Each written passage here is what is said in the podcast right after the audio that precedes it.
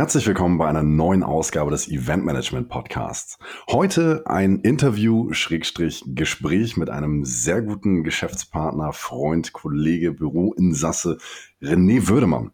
Ja, wie ich ihn kennengelernt habe, er saß auf einmal einfach im Büro.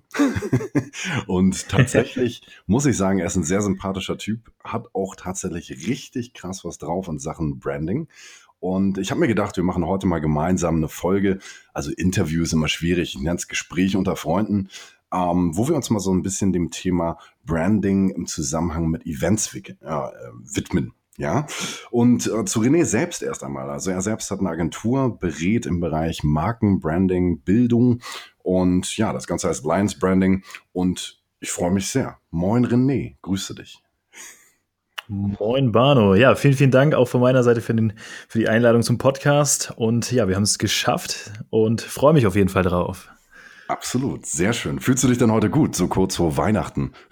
ja, definitiv. Es war natürlich ein bisschen stressig immer die Weihnachtszeit, aber ich denke mal, das hat jeder und von daher passt das auf jeden Fall gut rein. Sehr schön, das freut mich doch.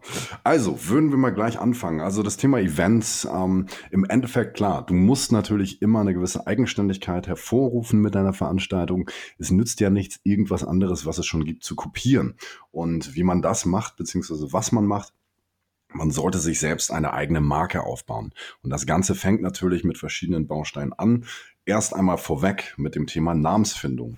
Und Namensfindung ist ja so ein Thema, darüber hatten wir uns beide auch schon mal unterhalten. Da bist du relativ fit und kannst uns da mal ein bisschen was zu sagen. Wie finde ich jetzt, also ich habe das Thema als Beispiel äh, Computerprogrammierkurs, ja, und möchte daraus eine Veranstaltung machen und überlege mir jetzt, scheiße, wie kann ich das nennen und wie komme ich da zu einem Namen? Hast du da so ein paar praxisrelevante Tipps für uns? Ja, auf jeden Fall. Also wir gehen meistens immer davor, dass man ganz am Anfang mal so ein bisschen die Mitter, äh, Mitbewerber analysiert, ähm, schaut, okay, was ist da so auf dem Markt und dann schauen wir so ein bisschen für uns, äh, beziehungsweise für die Marke an sich, was soll die ganze Marke widerspiegeln? Also welche Wörter kann man mit dem Ganzen in Verbindung bringen?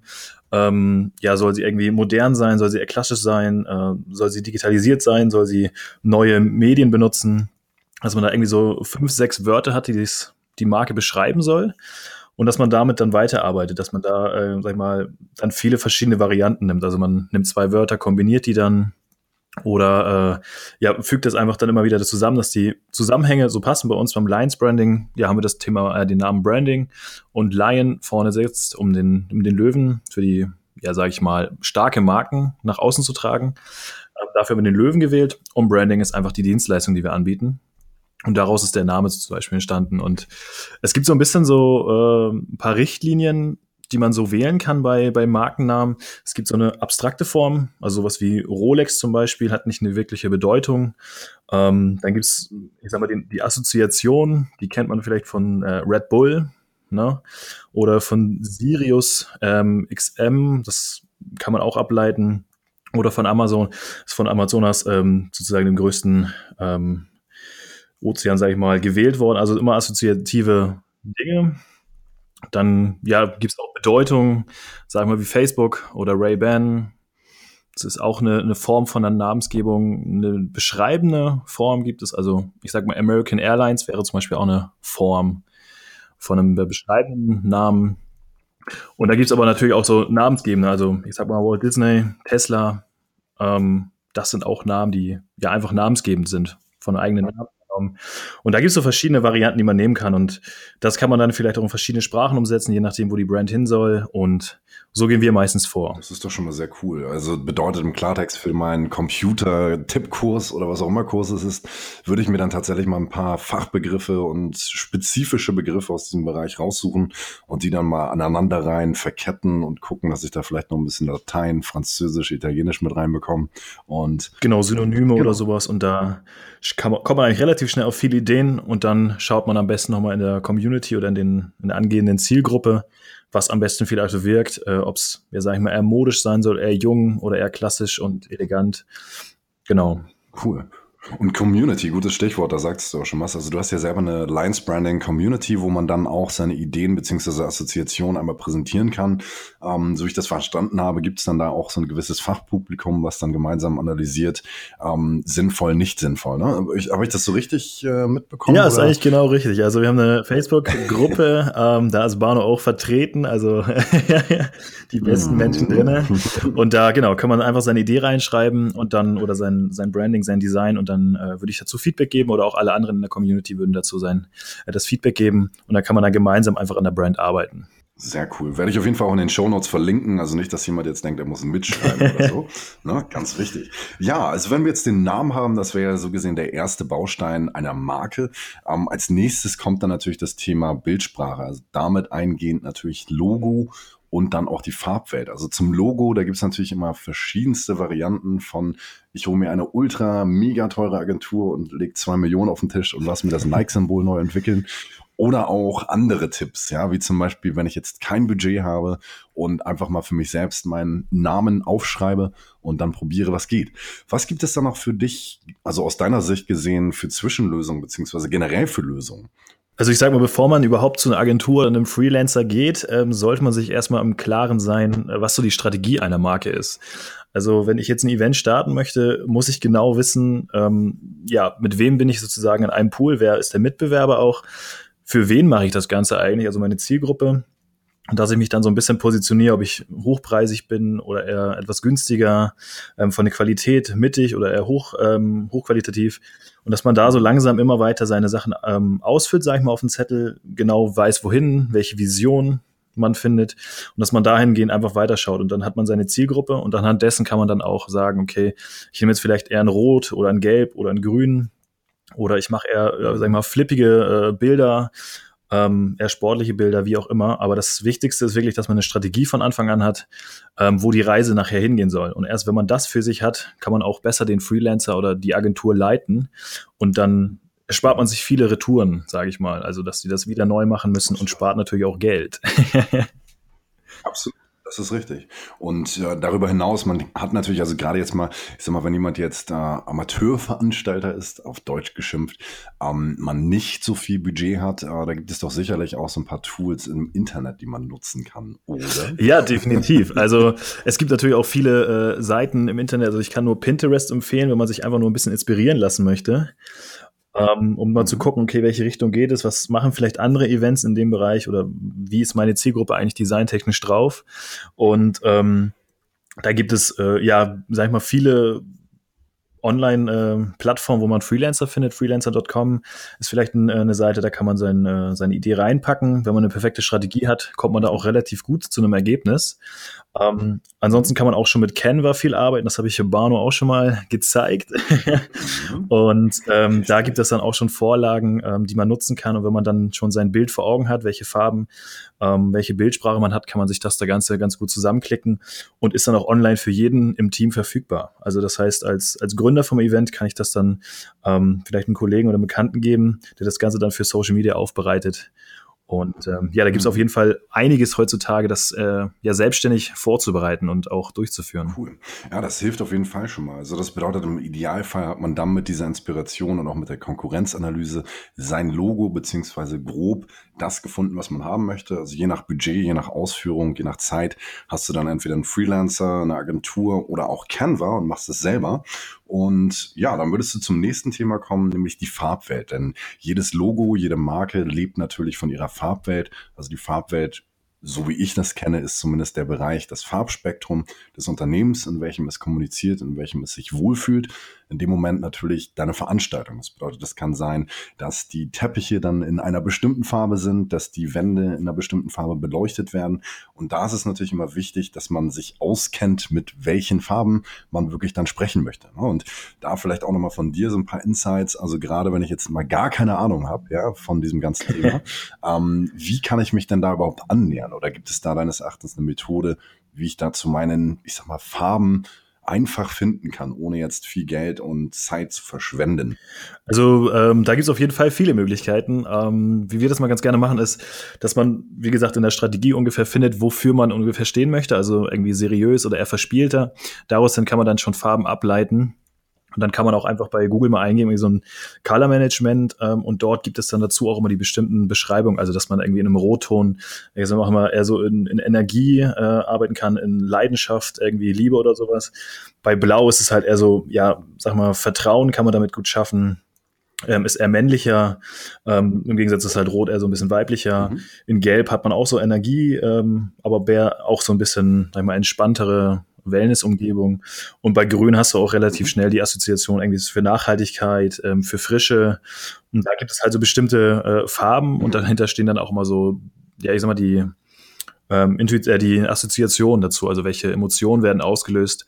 Und anhand dessen würde ich das Ganze auch so ein bisschen aufbauen, dass man halt wirklich guckt, okay, welche Emotionen möchte ich langfristig ähm, den Leuten beim Event ja, mhm. sozusagen rüberbringen. Und da anhand dessen kann man dann auch die Farbwelt definieren. Okay, das, das klingt auf jeden Fall schon mal sehr, sehr gut. Also ich finde, ähm, gerade wenn man sich dann, also im Zuge der Konkurrenzanalyse, das sollte natürlich jeder machen, egal ob du jetzt ein Event machst oder was auch immer, ähm, man sollte immer seine Kon Kon ähm, Entschuldigung, Konkurrenz ist ein schwieriges Wort, analysieren. Und da siehst du ja auch meistens schon Gemeinsamkeiten. Also ich hatte jetzt gerade so ein bisschen im Immobilienbereich geschaut, was für Unternehmen es da gibt. Und da ist mir aufgefallen, dass sehr, sehr viele mit sehr, sehr ähnlichen Farbtönen arbeiten. Also zumindest die, die sehr groß sind. Und das fand ich dann auch schon sehr spannend, weil man daran sieht, okay, jedes Unternehmen wirbt quasi mit diesem Blauton als Beispiel. Ne? Also eine Variation hat natürlich jedes, jedes hat einen anderen, weil geschützt und so weiter und so fort. Aber das ist schon spannend zu sehen. Da merkst du wirklich, der Immobilienkunde ne, ist diese blaue Umgebung gewöhnt. Und wenn du dann auf einmal mit Pink ankommst, dann musst du entweder sehr viel besser sein oder an, anders sein oder nur bestimmte Häuser verkaufen. Also es ist schon spannend, was man dann bei den Menschen auslösen kann, schlussendlich. Nur mit einer Farbe. Ne? Und das ist so die Spitze des Eisberges, würde ich sagen. Oh, definitiv. Also ich kann auch nur gerade von einem kleinen Projekt äh, sprechen, da habe ich gerade äh, mitgeholfen und da haben wir gemerkt, dass die gesamte Konkurrenz, sage ich mal, in so einem ja, Türkiston unterwegs mhm. ist und es gibt keine andere Farbe, obwohl es dafür eigentlich nicht wirklich einen Grund gab und äh, wir wählen jetzt ein re relativ knalliges Rot. Mhm. Ähm, äh, mit so einem kleinen Verlauf, das heutzutage auch sehr in ist. Also Verläufe kann man sich auch auf die Fahne schreiben für 2018 nochmal. Ähm, so eine Kombination. Mhm. Und da haben wir gemerkt, wenn wir jetzt diesen Rotton, Rosaton ähm, nehmen, stechen wir uns extrem von der Konkurrenz ab und haben einfach einen, einen riesen Flash, sage ich mal, mhm. in der, in der Konkurrenz und können uns damit ganz gut abheben. Also da kann man auch viel mit rumspielen. Muss natürlich nur passen. Ne? Absolut, das ist ja immer das A und O. Ne? Also im Zweifelsfall genau. in der Community mal nachhorchen, ob das denn so der richtige Ton ist. Ja?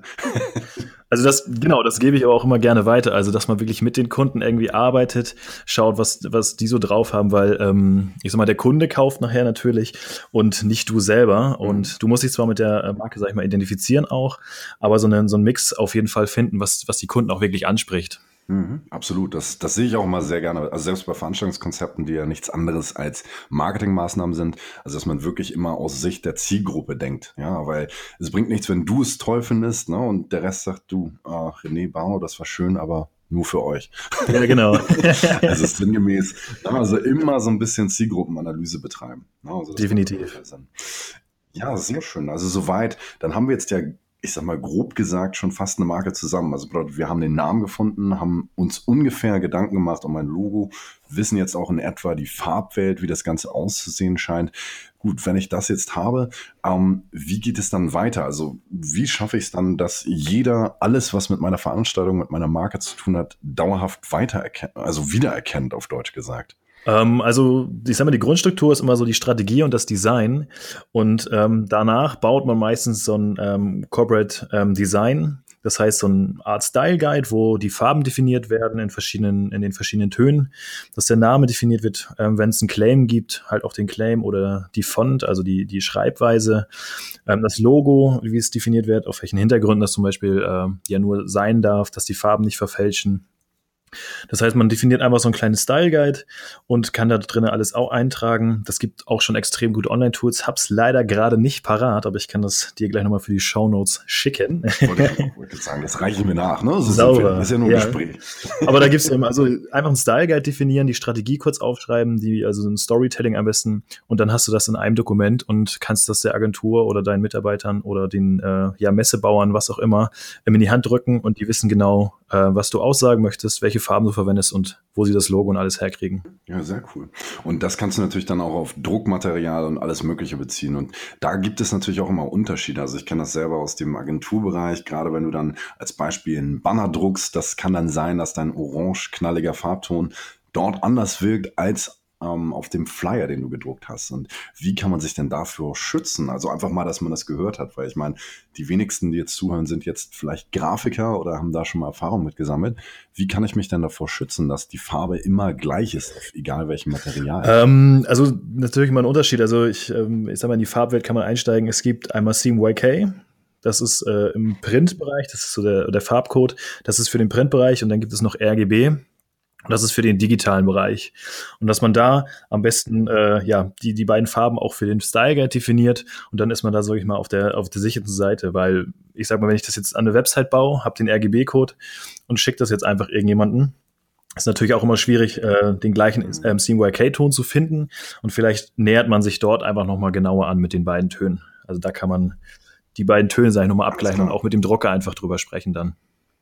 Absolut. Also das ist schon ein sehr wertvoller Tipp, weil also ich habe es selbst bei einigen Veranstaltungen mal gesehen, wo dann bestimmte Farbtöne als Grundsatz des Unternehmens auch galten, die dann auf jeden Fall nicht eingehalten wurden. Wo, hieß im Klartext, es musste neu produziert werden, das Express teuer, extra ja. viel Geld.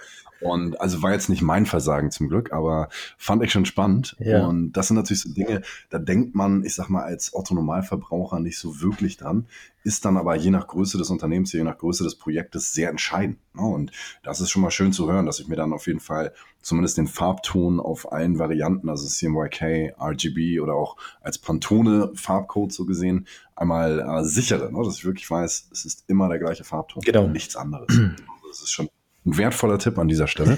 Dir schon mal im Zweifelsfall ein paar tausend Euro gespart. ja, genau, okay. Aber bedeutet mit dem Style Guide, da ist man ja schon relativ gut aufgehoben. Dann muss man natürlich, also gerade dann geht es ja ums Marketing. Ne? Also du musst dann idealerweise für deine Veranstaltung eine Internetseite erstellen, einen One-Pager, wo dann alle Infos zu dem Computer-Tippkurs, soweit waren wir gekommen, äh, draufsteht alles mit der Marke versehen, alles mit der schönen Typografie versehen. Also dort kannst du ja auch nochmal einen Tipp geben zum Thema Schriften, die zu mir passen. Idealerweise zwei Variationen. Man kann ja zum einen Schriften kaufen und zum anderen gibt es ja auch die Möglichkeit, kostenfreie Schriften zu nehmen, die es schon gibt. Wie ist da deine Erfahrung, beziehungsweise was kannst du uns da raten? Ähm, ja, also ich, ich, kann mal kurz anfangen. Also wenn man sich eine Farbe auswählt, es gibt einmal äh, Serifen, ähm, das heißt, es ist immer so ein bisschen äh, unten oder oben noch ein bisschen mit so einem kleinen Geschnörkel dran, sage ich mal. Dann gibt's so handschriftliche äh, ja, Schreibweisen und ähm, Serifen los, also Sans-Serif. Ähm, und dort hast du dann einfach eine glatte Schrift. Und da kann man dann auswählen, okay, will ich eher edel, das heißt, ich würde Serifen nehmen eher was Hippiges, irgendwie was Flippiges, dann hätte ich so eine äh, ja, handschriftliche zum Beispiel oder sehr strukturiert ähm, und hochwertig noch, dann hättest du so eine serifenlose. Ähm, und da hat man so ein bisschen den Ansatz, den man nehmen kann. Und genau so steht das auch in jeden, auf jeden Seiten. Also es, es gibt zum Beispiel Dafont, ähm, Free Fonts, da kannst du auf jeden Fall viele lizenzfreie ähm, Schriften finden und auch nutzen. Und ich persönlich muss aber äh, wirklich gestehen, ich bin bei Google Fonts ziemlich viel unterwegs. Die sind auch komplett frei mhm. Und sind dann natürlich auch zu 100 Prozent im Internet verfügbar. Das heißt, wenn du deine Website mit einer Schrift baust, die du, die du aber gar nicht im Internet benutzen kannst, weil das Geräte nicht unterstützen, hast du natürlich auch ein Problem mit deinem Branding. Und deshalb kann ich dir Google Fonts nur ans Herz legen. Ähm, da hast du eine riesen Auswahl an Schriften. Ich arbeite damit sehr, sehr viel und kannst sie dann auch wirklich im, im Web benutzen, aber kannst sie auch downloaden für deinen äh, Printbereich und das funktioniert auf jeden Fall immer.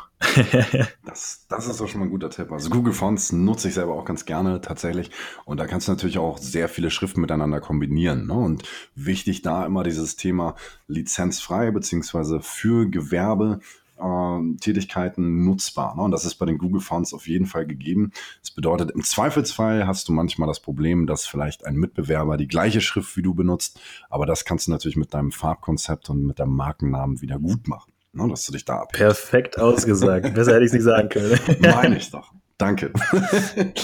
Nein, also ein bisschen Spaß muss natürlich sein. Wir wollen jetzt hier nicht überheblich sein, also alles gut.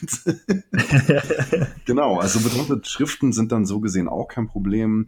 Ähm, ja, was braucht man dann noch? Also ich überlege gerade selber, also im Eventbereich bist du ja dann schon von der Vorbereitung relativ gut aufgestellt. Also was du dann natürlich noch machen kannst, ist, dass du dann Videos online stellst oder auch, wie gesagt, deine Internetseite kreierst, dann darauf achtest, dass du all das, was in dem Style Guide definiert wurde, auch so anwendest. Das ist ja schlussendlich, wird es ja auch bei großen Unternehmen so gemacht und auch bei kleinen. Und das ist schon mal eine gute Sache, wenn man so herangeht. Also vor allem kommst du da ganz authentisch rüber und hebst dich stark von deiner Konkurrenz ab, die vielleicht in diesem Bereich noch nicht so weit ist. Also das ist auf jeden Fall schon mal was, was ich sagen kann. Ja, wenn man jetzt natürlich noch mehr über dieses Thema lernen will, weil ich finde es persönlich sehr, sehr spannend, also was mit Branding und auch Marketing im Allgemeinen so möglich ist, also gerade mit dieser ganzen Bild- und visuellen Sprache. Ähm, wie kann man denn jetzt noch mehr lernen bei dir oder über dich? ähm, also bei mir gibt es natürlich auch einen Podcast, der Lines Branding Podcast, kann man auch ganz einfach finden. Ähm, dort gebe ich dann auch äh, jetzt zurzeit zweimal die Woche ein paar Inputs. Das heißt, ähm, es gibt eine Brand Story, es gibt allgemeine Kundenstories und auch Interviews und da kann man einfach noch mehr über das Thema Branding erfahren. Da habe ich auch schon äh, ja Stories über Logofindung, Namensfindung. Da kann man auf jeden Fall noch einiges lernen. Und ähm, ja, ansonsten kann man auf meiner Website vorbeischauen. Da habe ich äh, ein paar Infos reingepackt. Wird demnächst nochmal einen Blog starten. Ähm, dann gibt's noch digitale Kurse, wo das Ganze ein bisschen erlernt, also eine Brandstrategie wirklich entwickelt. Und ähm, also diesen ersten Step, bis man wirklich zur Agentur geht, kann man da einmal durchlaufen. Also da gibt es viele verschiedene Varianten, sage ich mal. Mhm, sehr gut. Und äh, bei, wie, bei wie viel Millionen Budget fängt es bei dir an? Also wenn ich jetzt mit meinem Konzept zu dir kommen will, wird wahrscheinlich individuell besprochen, ja? Genau. Aber ich sehe also, der Mann liefert alles. ja, also es gibt verschiedene Varianten. Also das Wichtigste ist natürlich immer die Strategie, mhm. weil ohne das äh, ist, sage ich mal, auch das Marketing schwierig zu definieren. Absolut. Und wenn man eine Strategie hat, kann man da mit seinem Style Guide echt zu jedem laufen und genau sagen, das ist meine Marke, damit äh, ja, will ich nach außen, wie kann ich das am besten jetzt weitermachen? Ja, sehr cool. Also klingt auf jeden Fall richtig spannend. Also ich kann euch auch raten, da tatsächlich mal einzutreten und vielleicht auch mal bei dem Podcast reinzuhören. Abonnieren selbstverständlich auch. Das kennt ihr ja von mir. Also das verlange ich immer. Und ja, also ich, ich hoffe, dass wir an der Stelle schon mal so ein bisschen Licht ins Dickicht bringen konnten. Und äh, die Shownotes werden auf jeden Fall dieses Mal ein bisschen größer ausfallen. Ähm, ich möchte noch ein abschließendes Thema haben und zwar, wenn ich dann jetzt wirklich als Beispiel einen Workshop mache und merke, es gibt schon sehr, sehr viele andere, ähm, wie kann ich es denn schaffen, mittels eines Branding ähm, dort genauer hervorzustechen? Also was wäre da so dein Tipp? Also gerade wenn das jetzt so ein als Beispiel Workshop zum Thema Persönlichkeitsentwicklung und es gibt jetzt in der gleichen Stadt zehn Varianten, die machen das länger, kürzer, besser, günstiger, wie auch immer. Ähm, ich fange jetzt mit meinem Konzept an und überlege mir so, okay, ich, preislich gesehen bin ich wie die anderen, aber wie, wie, wie, wie komme ich da, ich sag mal, branding-technisch, so dass die Leute bei mir eher hängen bleiben hin? Was wäre da so dein Tipp? Wie würdest du daran gehen?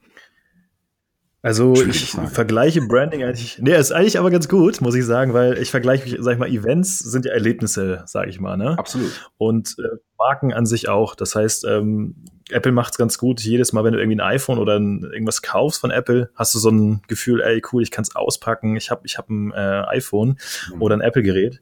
Und genau das sollte man irgendwie auch bei den äh, Events machen. Das heißt, ja, dass man irgendwie was Langfristiges hat, dass man eine Story erzählt, wäre vielleicht auch ganz interessant, seine eigene zum Beispiel bei Persönlichkeitsentwicklung, dass man vielleicht da einen Punkt aufgreift, äh, wann es vielleicht geswitcht ist, warum man zur Persönlichkeitsentwicklung gekommen ist, warum man das Ganze jetzt weitergeben möchte und dass man dann vielleicht auf dem Event auch noch äh, was mitgibt, was dann langfristig irgendwie dich auch im, im Leben begleitet. Ähm, dass du irgendwie wirklich ein Erlebnis schaffst, was die anderen nicht haben. Dass du wirklich dich mit dem, mit dem Event identifizieren kannst, dass du es langfristig noch irgendwie mit dir äh, im Gedächtnis hast. Und ähm, ich glaube, das ist wirklich das Spannendste. Ein Erlebnis schaffen und Emotionen bekommen. Und das ist bei Events ziemlich gut möglich, sage ich mal. Das stimmt. Also gerade dieses Erlebnis, da gebe ich dir vollkommen recht. Ähm, was man natürlich dann auch kombinieren kann. Also gerade wenn du jetzt deine Konkurrenz genau analysierst und siehst, okay, jeder hat irgendwie so ein Wischiwaschi Fiverr-Logo, 5 Dollar, ähm, und du performst da, indem du wirklich schon mal eine einheitliche Erscheinung hast, wie wir es auch eben besprochen haben.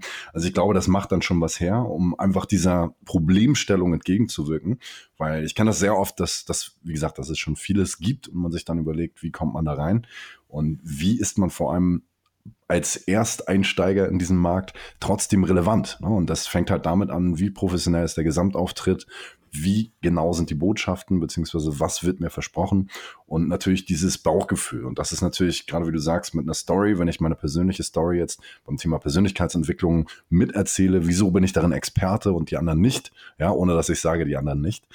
das ist natürlich die Wert dann am Ende des Tages. Ne? Und der Preis und natürlich auch das ähm, Bauchgefühl, was der Leser beziehungsweise der potenzielle Teilnehmer dann bei dem Betrachten einer Gesamtthematik hat, äh, ist das, was am Ende verkauft und auch den Unterschied macht. Also das kann ich nur noch mal unterstreichen an dieser Stelle.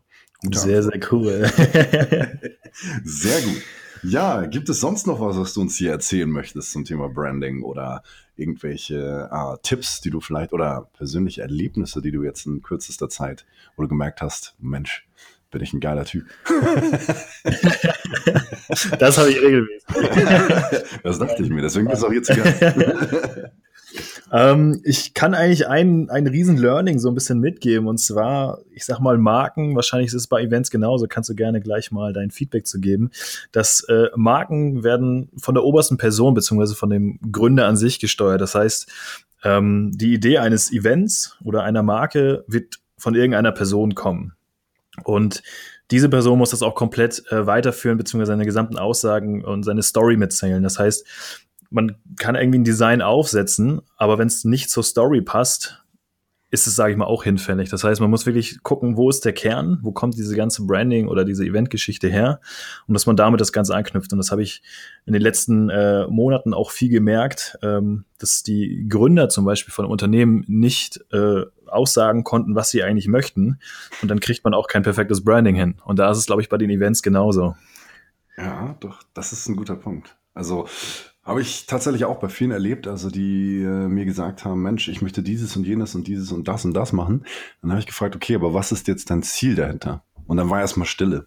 So, und das ist, das ist sehr ähnlich. Ne? Also bei den Marken, da muss man sich natürlich auch erstmal eine Zielsetzung setzen und dann erst anfangen. Und natürlich, wie du richtig sagst, äh, Authentizität ist eigentlich das A und O heutzutage, weil ich kann jetzt, wie gesagt, das Nike-Zeichen kopieren und sagen, das ist jetzt meins, ja, und ich habe die besten Schuhe der Welt. Aber das heißt noch lange nicht, dass es so ist. Das ist ein langer Weg dorthin.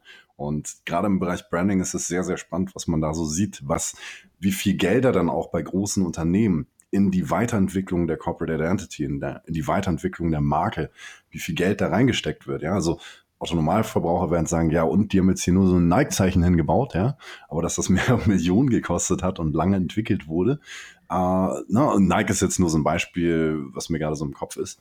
Um, ähm, aber da gibt es sehr, sehr viele solche Arten. Ne? Und Definitiv. Das ist, ja, ist schon echt spannend. Ja, Auf jeden Fall. Also das ist viel, viel möglich aber auch. Also dass man wirklich da mit den Kunden irgendwie ein Erlebnis schafft. Das Wichtigste ist mhm. ja auch, dass man sich mit ihr identifizieren kann. Und ähm, ich sag mal, Nike-Schuhe trägt man natürlich auch deswegen, ähm, dass sie bequem sind oder sowas. Aber viel ist auch einfach, ich, ich habe einen Nike-Schuh, ich, das sieht so und so aus. Also das spielt viel Design und Emotion und Zugehörigkeit zur Marke dazu, ne? Absolut, ne? Und vor allem auch, wer das sonst so in der Öffentlichkeit trägt, irgendwelche genau, Rapper, ja. Musiker, ne? Also wie man das dann immer so kennt. Sehr schön. Ja, auf jeden Fall ähm, vielen Dank für das Gespräch an dieser Stelle schon mal. Es hat mir auf jeden Fall sehr viel Spaß gemacht, dich mal hier online zu haben. Und Kann ich nur zurückgeben. das wird nicht das letzte Mal sein. Ne? Also ihr könnt ja mal, also liebe Zuhörer an euch, ihr könnt ja gerne mal ein Feedback geben und sagen, wie ihr die Folge hier fandet, ob es irgendwie Kritikpunkte gibt oder irgendwelche Themen, die ihr noch genauer bestimmt haben möchtet. Vielleicht würden wir dann noch mal eine Sonderfolge zu irgendeinem gewissen Thema machen, was uns dann vorgeschlagen wird. Auf jeden Fall, ähm, ja, freue ich mich sehr, dass das Ganze so gut geklappt hat an dieser Stelle und werde natürlich, wie gesagt, in den Show Notes relativ viel verlinken. Also wundert euch nicht, wenn das Ding sehr lang ist, aber lohnt sich auf alle Fälle. sehr, sehr cool. dir auf jeden Fall vielen lieben Dank und ich würde sagen, wir hören uns gleich bei der Mittagspause. so. Ja, vielen, vielen Dank für die Einladung. Mir mega viel Spaß gebracht und hoffe natürlich, dass ich dem einen oder anderen ein Stückchen weiterhelfen konnte. Ansonsten kann man mich gerne immer anschreiben, wenn man Fragen hat. Perfekt. Sag noch mal ganz kurz deine Internetseite für die, die nicht mitlesen wollen. man kann einfach eingeben Reni Würdemann mit UE und dann findet man mich auch schon sofort und da kann man mich dann auch direkt kontaktieren und freue mich natürlich über jede äh, E-Mail oder jede Nachricht. Top, top. Perfekt. Ich bedanke mich recht herzlich und wünsche euch einen schönen, erfolgreichen Tag. Wiederhören.